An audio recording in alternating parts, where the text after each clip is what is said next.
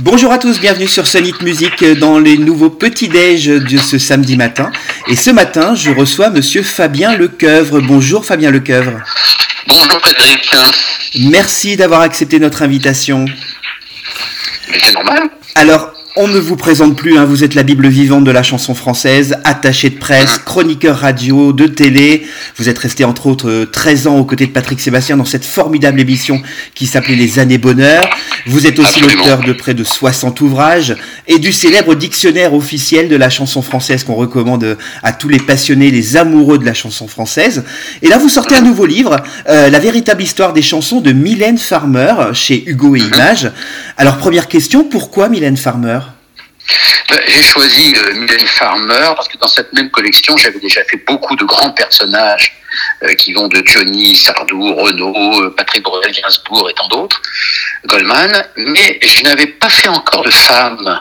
Et on m'avait fait, on m'avait fait l'observation. Effectivement, on a eu des grandes, grandes artistes, et je me suis arrêté, bien sûr, évidemment, sur Mylène Farmer, qui, je le rappelle, depuis mars 1984, a vendu quand même quelques 30 millions de disques euh, en France. Donc c'est quand même pas rien. C'est la plus grosse vendeuse de disques en France aujourd'hui, euh, euh, dans- parce qu'elle a quand même déjà une carrière quand même assez exceptionnelle, très longue déjà Très finalement. hein. Elle fait des shows, elle a rassemblé, euh, il y, a, y, a, y a plus de, de 8 millions de personnes qui l'ont vue sur scène rien qu'en France, Suisse et Belgique. Donc c'est pas rien, c'est un vrai phénomène. Elle fait une carrière à part. C'est-à-dire qu'elle elle n'est pas omniprésente dans les médias comme ont pu l'être des Dalida en leur temps, des Vartan euh, ou autres artistes, Pétula Clark, Lynn Renault ou tant d'autres, ou François Hardy. Elle n'est elle est pas omniprésente comme ça a souvent été le cas dans, les, dans la commercialisation, on va dire, des, des chansons ou d'un succès du moment. Mais elle apparaît régulièrement, on va dire, euh, tous les euh, tous les un an, deux ans, elle revient, trois ans, elle reste, elle reste silencieuse. Là, elle vient d'annoncer, par exemple, on est en 2021, elle vient d'annoncer ses concerts pour 2023, par exemple.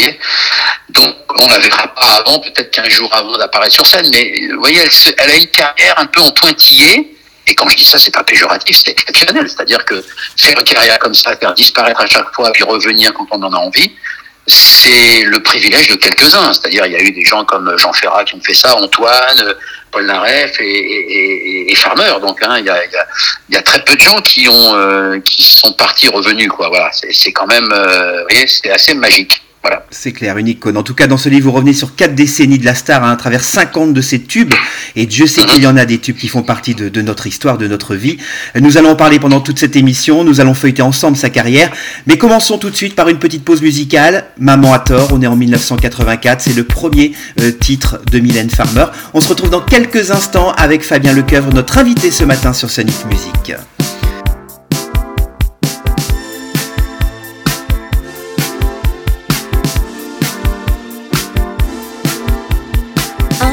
Maman a tort. Deux,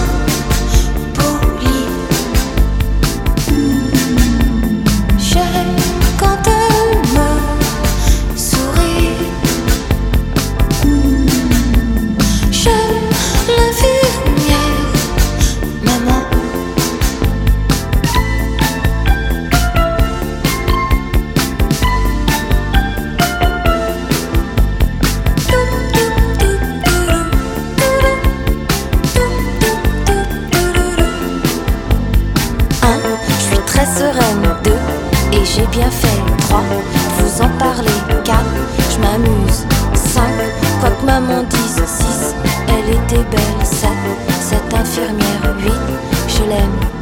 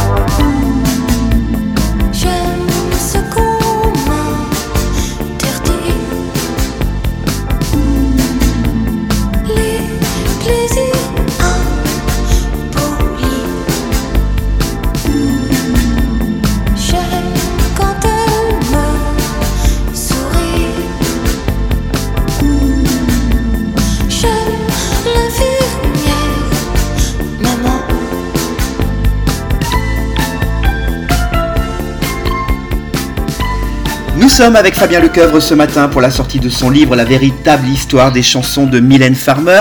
Alors on écoutait Maman à tout à l'heure, le premier single, mais est-ce que l'on peut dire que le premier véritable gros succès de Mylène Farmer, c'est Libertine en 1986 Mais vous avez parfaitement raison, euh, Frédéric, puisque ça a été un énorme tube en 86, tube d'été, qui n'avait pas été choisi d'ailleurs. Quand elle sort son premier album, Cendre de Lune, on est donc en 1986, la maison 10 choisit un titre qui s'appelle Plus Grandir, et puis ça ne fonctionne pas plus que ça. Et alors sur le même album, il y avait quand même Sans Contrefaçon, il y avait quand même euh, Libertine, bien sûr, Mhm. et puis Tristan.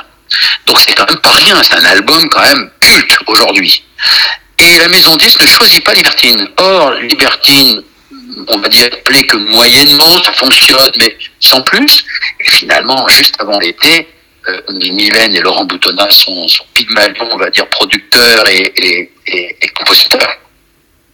Choisit, lui, impose en tout cas Libertine parce qu'il pense que c'est l'un des gros succès qui devrait être peut-être le vraiment l'hypertube de l'été. Et il a eu raison, hein, finalement, Laurent Boutonnat. Et Mylène Farmer a eu parfaitement raison, puisque la chanson donc sortira juste avant l'été, on va dire 1986, c'était déjà le quatrième 45 tours, pour rappeler, de la carrière de Mylène Farmer.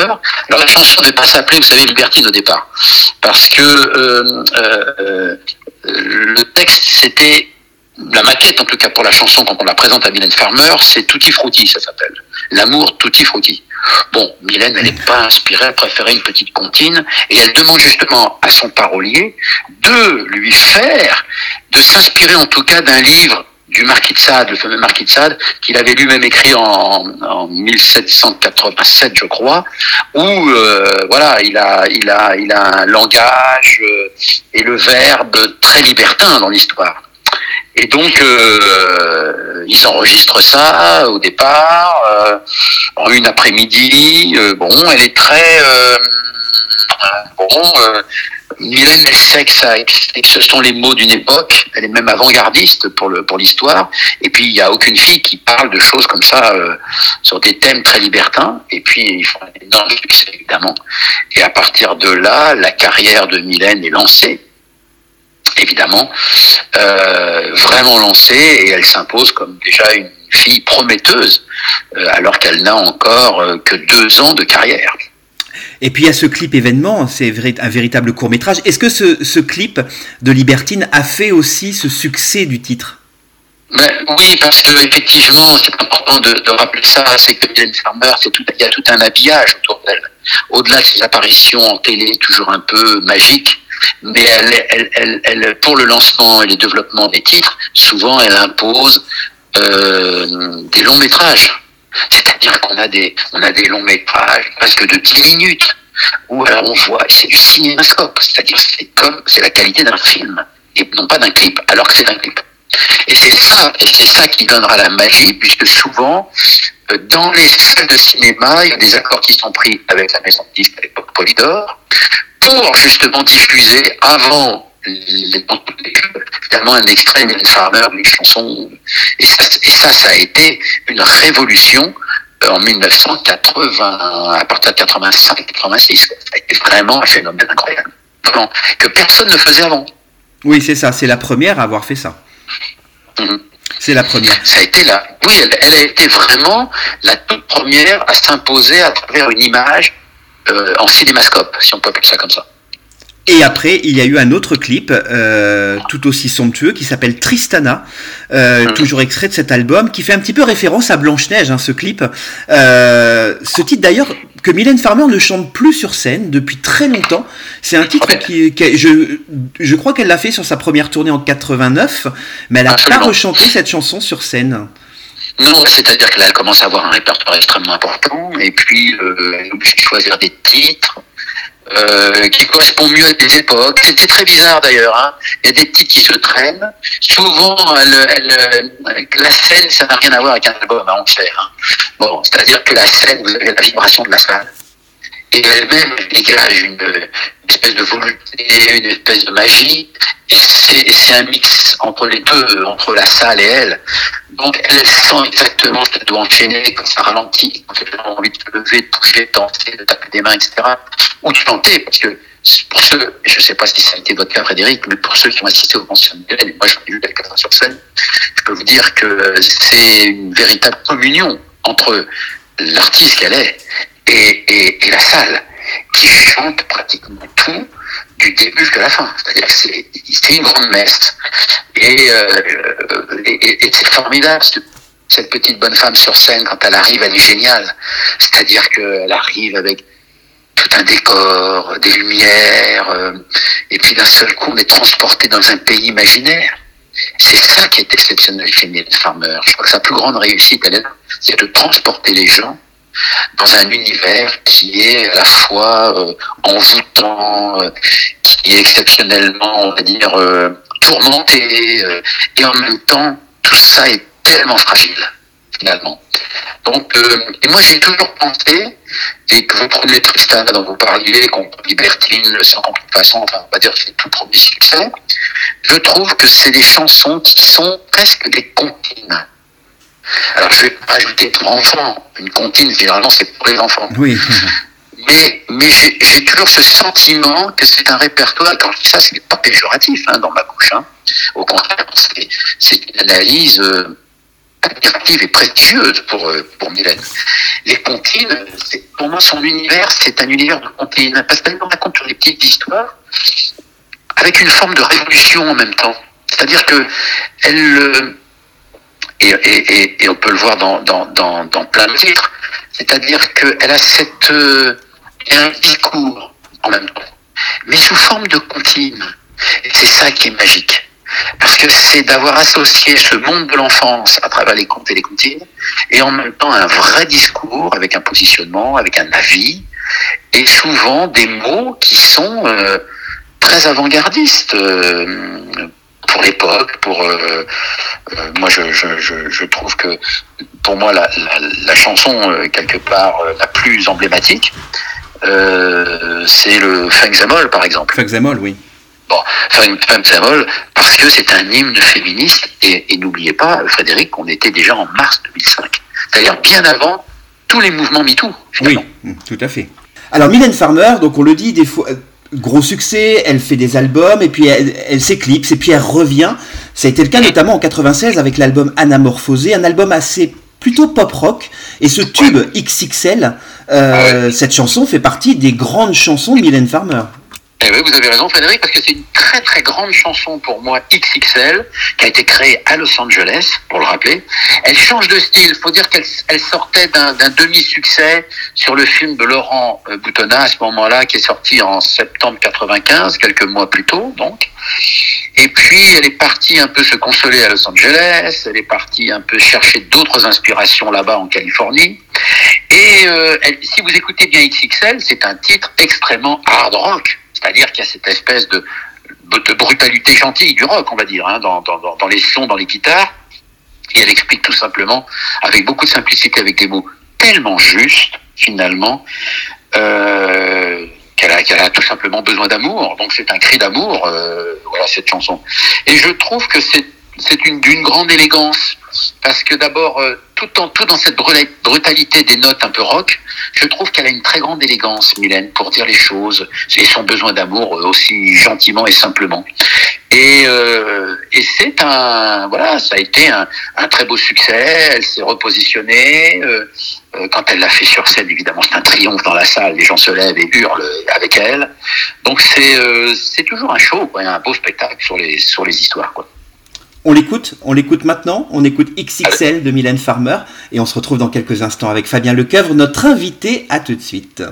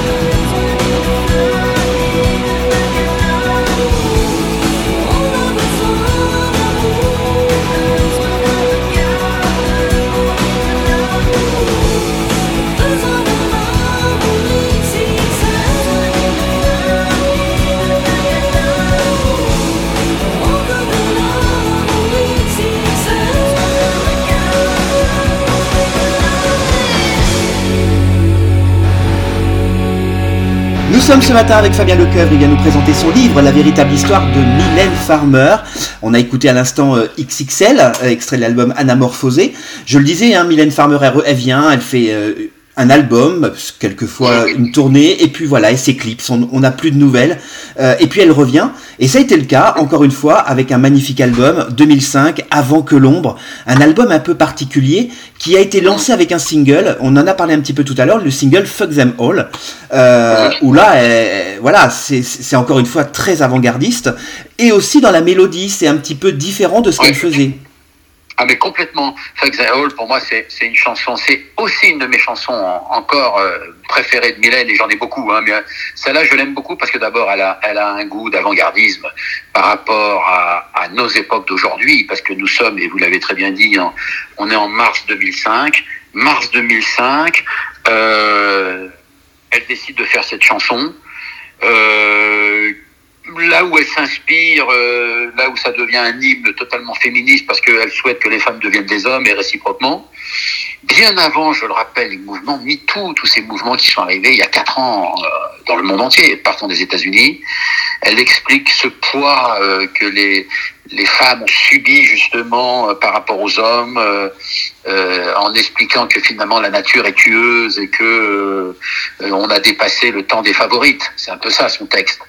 Et c'est tellement vrai. Et on est, je vous dis, une, au moins une dizaine d'années bien avant cette révolution que tout le monde attendait, que toutes les femmes attendaient et que même les hommes attendaient. Oui. Euh, moi, j'en fais partie. Donc, euh, je, je, on, c'est cette, cette, forme d'inégalité, sans parler même des salaires, mais cette forme d'inégalité dans la société, de considération, cette espèce de, de machisme un peu débile dans, dans, nos sociétés, un peu excessive, on va dire. Voilà. Et, et, et elle dénonce même dans sa chanson, si vous écoutez bien la chanson, elle dénonce même les rappeurs qu'elle trouve trop par rapport euh, à la gente féminine. Et donc c'est euh, d'abord c'était très osé et en même temps c'est une chanson pour moi qui euh, qui a j'ai beaucoup de respect pour cette chanson parce que vous savez souvent notre société évolue, peut évoluer, et vous le savez, Frédéric, la société peut évoluer grâce à des chansons. On a, personne n'a oublié euh, les divorcés de Michel Delpech en 1973, par exemple. Et on ne divorçait pas en 73 sans le consentement mutuel. Et bien après, finalement, la chanson de Michel Delpech, c'est-à-dire 18 mois plus tard, on est en 1975, et on s'aperçoit que finalement, euh, la, le Parlement légifère pour autoriser enfin le divorce par consentement mutuel.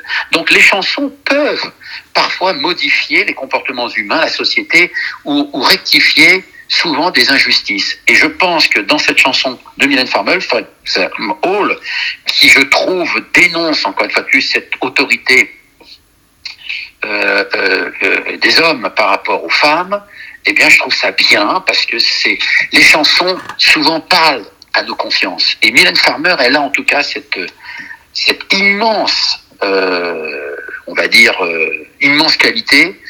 Et en même temps, on n'a plus la même Mylène Farmer. Hein, C'est-à-dire que euh, tous ceux qui l'ont vue pour la première fois en, en mars 84 dans l'émission Jour J, par exemple, où elle chantait Maman à tort, c'est plus la même aujourd'hui, Mylène Farmer. Elle a eu cette forme de maturité, elle a, elle a traversé le temps comme nous tous. Hein. Mais euh, et je trouve que c'est, c'est, ce qui nous plaît finalement chez Mylène. C'est cette espèce de positionnement qu'elle peut prendre à juste titre et en musique. Tout à fait. Alors on l'a dit, euh, elle est record woman hein, du nombre de singles classés numéro 1 des ventes. Presque mhm. d'ailleurs tous mhm. les singles, hein, dès qu'un single euh, sort sur les radios, il est directement en tête des classements. Qu'est-ce qui d'après vous fait qu'elle est toujours là, qu'elle n'a jamais quitté cette place de numéro 1 elle, Parce que beaucoup d'artistes, presque énormément d'artistes malheureusement, ont un petit peu le, qu'on appelle le creux de la vague. Et on a l'impression que Mylène Farmer, non.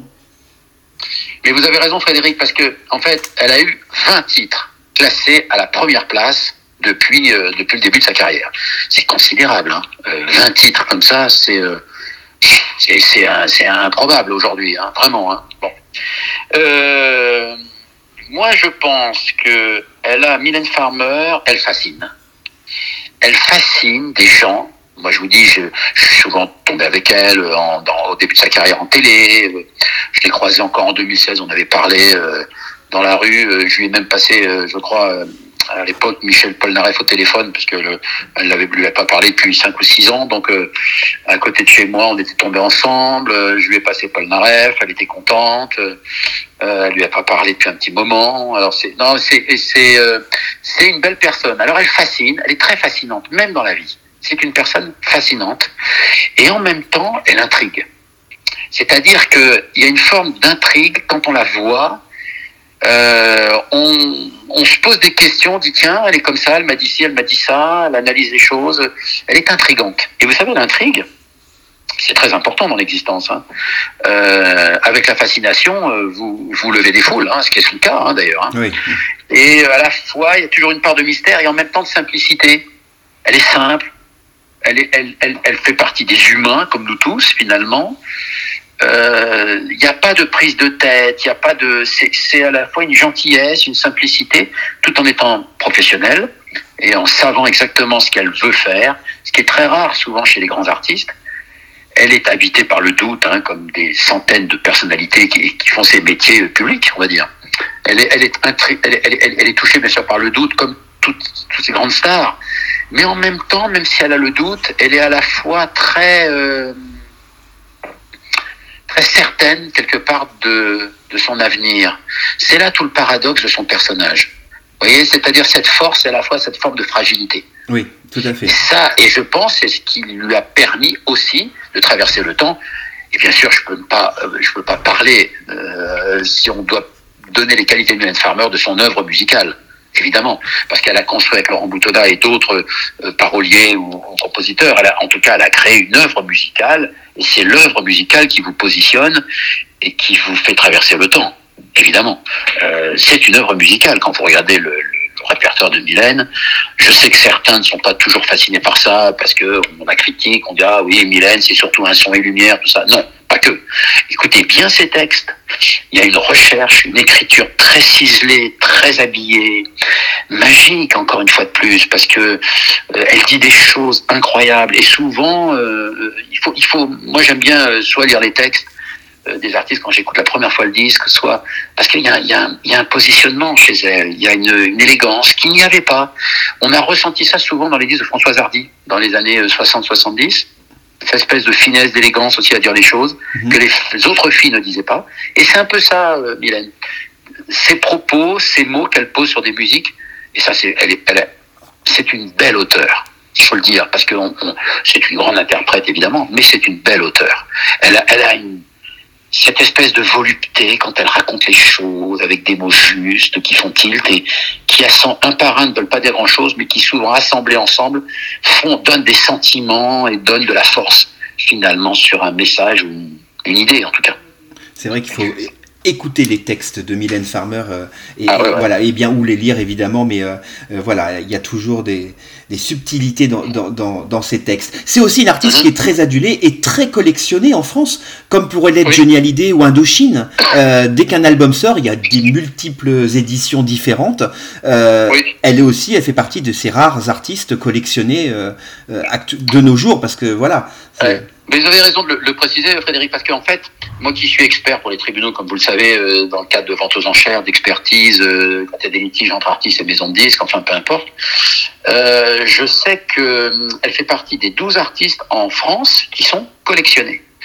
Alors ça va, il y a Claude François, il y a évidemment John Hallyday, Gainsbourg, vous avez des gens comme Dalida, vous avez des gens comme Indochine, Téléphone, vous avez des gens comme Jacques Brel, etc.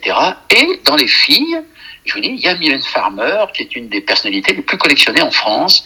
Alors c'est vrai que les maisons de disques, généralement, ou les maisons de production qui entourent Mylène, quand euh, ils sortent un disque, il y a toujours un pressage euh, hors commerce, il y a toujours trois pochettes différentes sur une, un disque, oui. ou alors ils, ils éditent des, des trophées euh, très particuliers avec des disques d'or euh, personnalisés, ou des trophées à l'occasion euh, d'un record de vente en DVD ou en CD, ou des concerts quand il y a des records de place, etc. C'est-à-dire qu'elle est, elle est la fille de tous les records il faut le dire surtout. Donc, à un moment donné, chaque maison de disques, vous savez, on dit toujours, euh, c'est pas Mylène euh, euh, qui, euh, qui décide de faire tout ça. C'est parce que le public réclame aussi. Il réclame, oui, c'est ça. Très On réclame. Et vous êtes obligé de répondre finalement à une demande. C'est aussi simple que ça. Et c'est pour ça qu'il y a une vraie demande auprès du public. Euh, il y a toute une France qui se retrouve euh, en Mylène Farmer. Et moi, je, je, trouve ça formidable parce que, vous savez, comme j'aime les stars, les icônes et, et tous ces gens qui se créent comme ça une légende, à travers un public et elle en fait partie euh, véritablement et, et voilà euh, et elle le mérite parce que je pense qu'elle a, cette élégance et, et, ce recul sur les choses sur les gens euh, vraiment c'est une belle personne. Une vraiment. belle personne. On va faire une pause musicale avant de se retrouver pour la dernière partie et c'est vous qui allez choisir un titre de Mylène Farmer que vous souhaiteriez écouter ce matin. Alors il y a un titre que j'aime beaucoup moi c'est une chanson en tout cas qui m'a marqué la première fois qu'elle l'a sortie en 2002 c'est une belle journée qui est extrait alors, c'est un titre magique. C'est comme une espèce de locomotion. Vous savez, il y a une espèce d'énergie. Ce titre est monté presque sur un ressort. Et je le trouve assez, euh, assez exceptionnel parce qu'on est vraiment dans du pur farmer.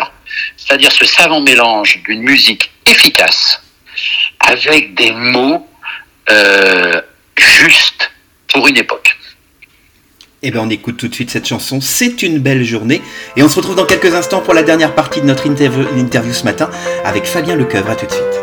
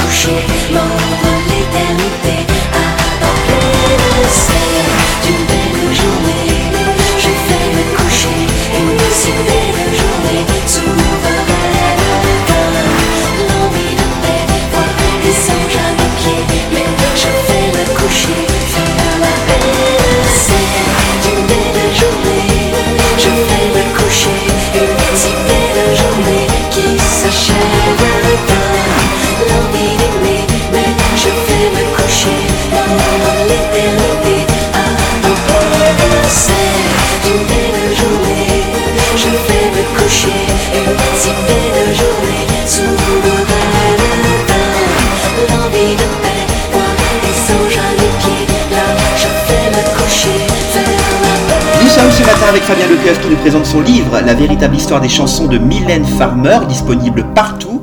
C'est aux mhm. éditions Hugo et Images. Alors nous l'avons dit, vous êtes l'auteur de nombreux livres sur les artistes. Vous avez d'ailleurs sorti dans cette même collection il y a quelques jours un livre sur Jean-Jacques Goldman, euh, qui, mhm. à qui on a fêté ses 70 ans. Euh, est-ce que dans cette collection, euh, vous avez des projets de, nouveaux artistes Alors, oui, j'ai pas mal de projets sur de, des prochains livres parce que je reçois beaucoup beaucoup de courriers où je participe à quelques salons du livre souvent en France et c'est l'occasion pour moi de rencontrer souvent euh, un public, mes lecteurs on va dire hein, tout simplement. Et donc euh, les gens me réclament, ils disent voilà, vous en avez fait un sur euh, sur euh, Gainsbourg, Bruel, pourquoi vous n'avez pas fait Claude François, là vous avez fait Johnny. Bon, j'ai dit bah écoutez, euh, oui, j'ai pas commencé par Claude François cette année, mais je vais sûrement le faire aussi. Après, on me demande Marc Lavoine, on me demande. Alors c'est très intéressant parce que quand vous rencontrez comme ça le public, tout le monde attend ce genre de livre, la véritable histoire des chansons. De alors bon, le Farmer vient sortir, Goldman est sorti il y a quelques semaines, Gainsbourg, Bruel l'année dernière, Patrick Bruel a été une très grosse vente d'ailleurs, parce que c'est un, c'est un artiste majeur aussi pour la France, Patrick Bruel. Et, euh, mais alors c'est très compliqué, parce que vous voyez, avec Patrick Bruel, par exemple, c'est un livre qui a très bien marché, mais j'étais un peu soucieux, j'en avais parlé déjà. En fait, c'est lui qui avait, euh, qui connaissait mon livre que j'avais fait sur Michel Sardou, parce que il, a, il adore le répertoire de Michel Sardou, évidemment, euh, Patrick Bruel. Et, et, il me dit alors quand est-ce que tu fais le tu me fais le mien? Alors bon je je, je lui avais dit écoute je vais voir machin puis finalement je me suis remis en contact avec lui et puis ses collaborateurs. Et puis j'ai décidé de sortir euh, le Patrick Bruel, mais j'étais très ennuyé parce que Bruel, c'est neuf albums dans sa carrière, par exemple, mais c'est sept albums de création, puisque à côté de ça, il y a un album de chansons, un album qui s'appelait Entre deux, c'est-à-dire c'est des reprises des années 30-40. Et puis il y a eu un album magnifique consacré à Barbara, donc en fait, il y a que sept albums de création vraiment original. Quoi. Donc j'étais un peu ennuyé parce que il me faut quand même 50 chansons dans le répertoire, mais 50 succès de préférence, en tout cas pour le public, ou 50 histoires qui ont une vraie histoire. Pardon. Donc j'ai été extrêmement euh, ennuyé parce que donc je suis un peu, je suis un peu ennuyé des fois pour le reste de ce que je dois réécrire. Alors je pense à Véronique Chanson, je pense euh, à, à France Gall, Michel Berger. Bien sûr Souchon Voulzy, je pense à tous ces grands, grands artistes, Céline Dion évidemment, que je connais un peu. C'est-à-dire que voilà, donc je, je, suis en train de travailler euh, un peu sur des mono-artistes, partant de mon dictionnaire que tout le monde connaît évidemment, euh, ce dictionnaire officiel des histoires de chansons. Euh, mais euh, voilà, puis il faut qu'il y ait des anecdotes. On écoutait tout de suite la chanson C'est une belle journée. Bon, l'histoire, elle me plaît bien de cette chanson, par exemple. Parce qu'au départ, ça s'appelait C'est une belle journée, mais non pas Je vais me coucher, derrière, elle avait mis Je vais me tuer. Et le patron à l'époque de la maison de disques, Pascal Nègre, qui est un très grand PDG, excellent conseiller pour des artistes, enfin c'est un vrai, vrai patron de maison de disques, euh, quand il l'a été en tout cas pendant plus de 20 ans auprès d'Universal. Et quand Pascal Nègre entend la chanson, il dit mais tu peux pas chanter c'est une belle journée, je vais me tuer. Parce que si jamais tu as des mômes qui écoutent tes chansons et qui veulent faire la même chose et qui décident de se suicider, tu vas avoir une part de responsabilité. Bah oui. Euh, euh, civilement, on va dire.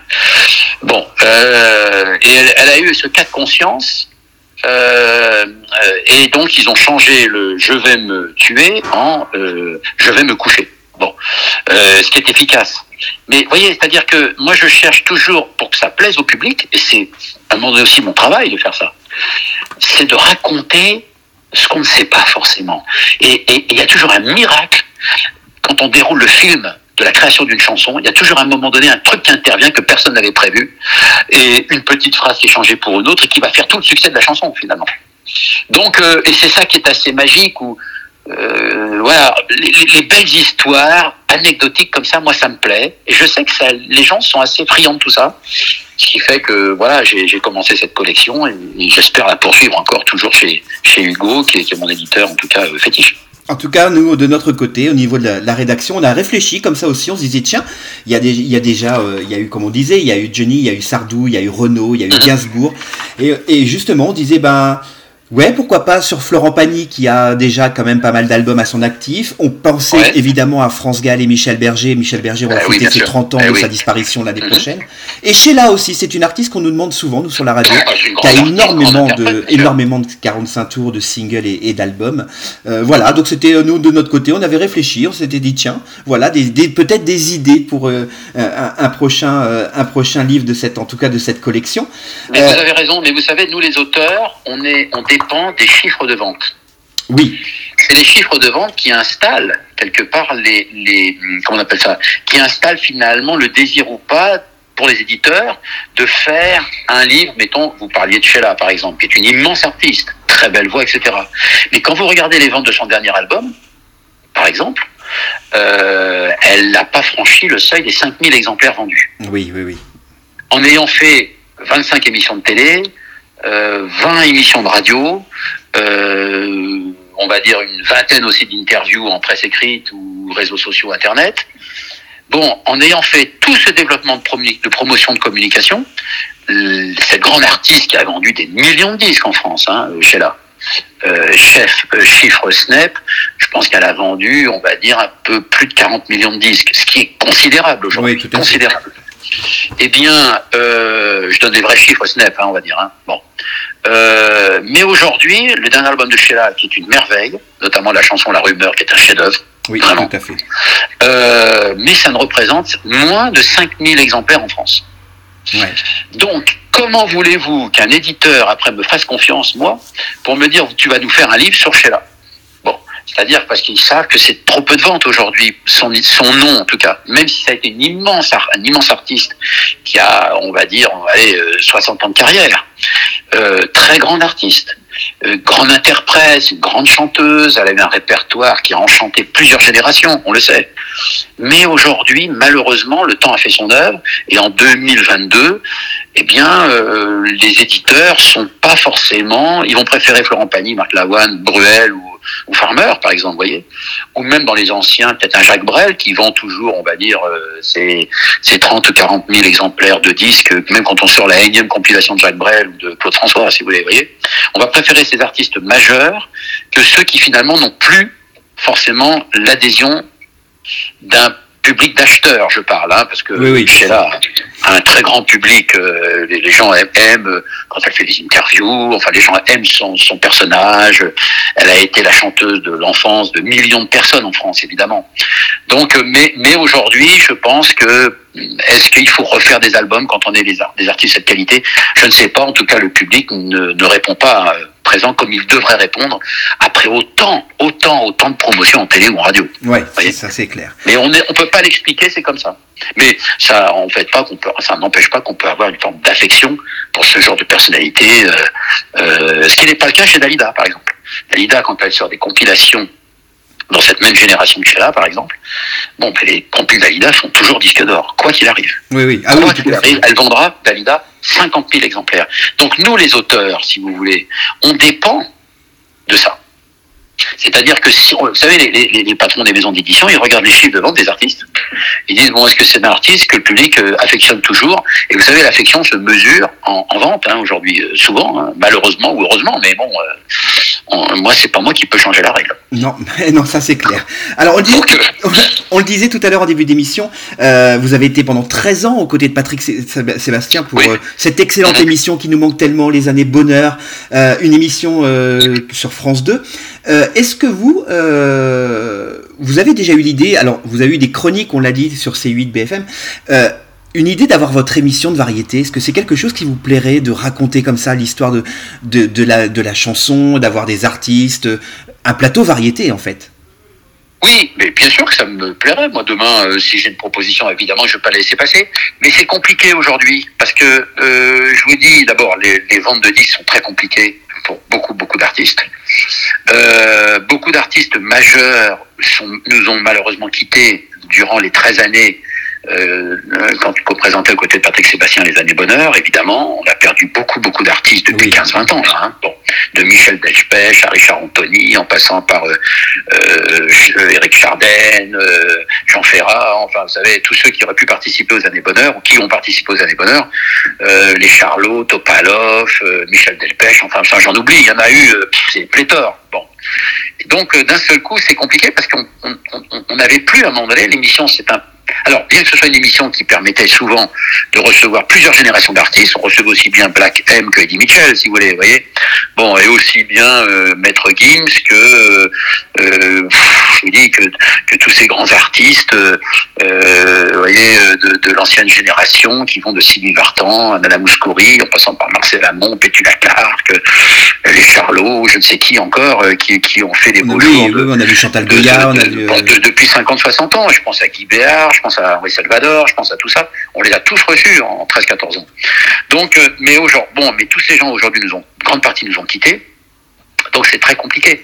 Euh, mais effectivement, moi j'adorerais demain, pourquoi pas. Bon, j'interviens dans beaucoup d'émissions, comme vous le savez, parce que euh, vous savez, la télévision c'est assez fragile, ça passe souvent. Alors que quand vous restez un spécialiste, vous pouvez traverser le temps parce que vous ne fatiguez pas, vous n'usez pas on n'use pas en fait. C'est-à-dire qu'il n'y a, pas, d'usure puisque vous êtes trop rare, trop peu, et donc euh, vous êtes en permanence souvent invité comme un auteur euh, d'un livre euh, qui fait des romans et qui disparaît à chaque fois qu'il n'a plus de livres en actualité. c'est un peu ce que je fais. moi, je suis là quand j'ai la communication à faire sur un livre que je sors ou sur une, émission, quand je peux apparaître souvent chez mon ami Cyril Hanouna ou, ou dans des émissions sur BFM ou sur CNews ou LCI, enfin peu importe les chaînes d'infos. Donc euh, euh, voilà, mais après je, je, me remets au travail parce que vous savez derrière ces apparences qu'on peut avoir en télé ou en radio, bah, il y a un travail parce que moi j'ai bon mon métier c'est d'écrire aussi, c'est de préparer, c'est de travailler, c'est de communiquer.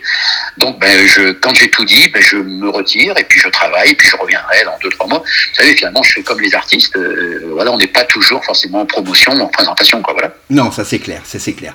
On va se quitter, on va se quitter avec euh, un titre que nous avons choisi de, de évidemment de Mylène Farmer puisque c'était le, mhm. le, thème de ce matin. On a choisi le tout mhm. dernier single en, en date. Euh, euh, L'âme dans l'eau, qui est extrait euh, de, ce fameux documentaire hein, qu'elle avait proposé. C'était la première fois d'ailleurs hein, qu'elle a proposé un documentaire sur sa dernière tournée. Euh, on attend avec impatience un nouvel album. Il se murmure ici et là qu'un single pourrait sortir d'ici la fin de l'année. En tout cas, un nouvel album serait en préparation pour la nouvelle tournée 2023. Et puis bah, je rappelle ce livre, La véritable histoire des chansons de Mylène Farmer est disponible partout aux éditions Hugo et Images. C'est un très beau livre, hein, je vous le conseille, même un très beau cadeau de fin d'année. On arrive dans les périodes de Noël à mettre au pied du sapin.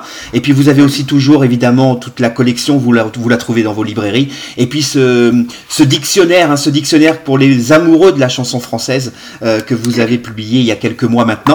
Merci beaucoup Fabien Lecoeuf de nous avoir accordé ces quelques instants ce matin pour nous parler de Mylène Farmer et parler de la chanson française.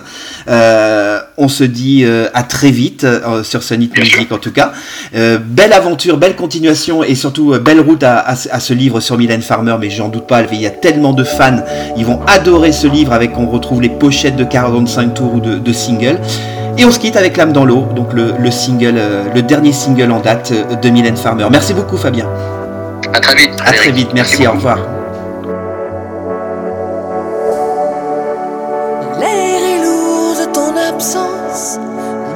Sourd à nos sentiments. L'air est court et mon manque de toi, toi mon autre moi, tu vois. J'ai l'âme dans l'eau. Si les songes ont des portes qui me mènent là à tes côtés, l'ombre noire j'ai dû traverser aux douleurs car nul ne sait. J'ai l'âme dans l'eau. Béni soit mon refuge, béni soit l'heure de ma maison, d'où le souffle nos mains qui s'effleurent. J'ai l'âme dans l'eau, j'ai l'âme dans l'eau. L'air est lourd de ton absence, l'air est sourd à mes sentiments. L'ange au ciel murmura je t'aime dans un ultime essentiel. J'ai l'âme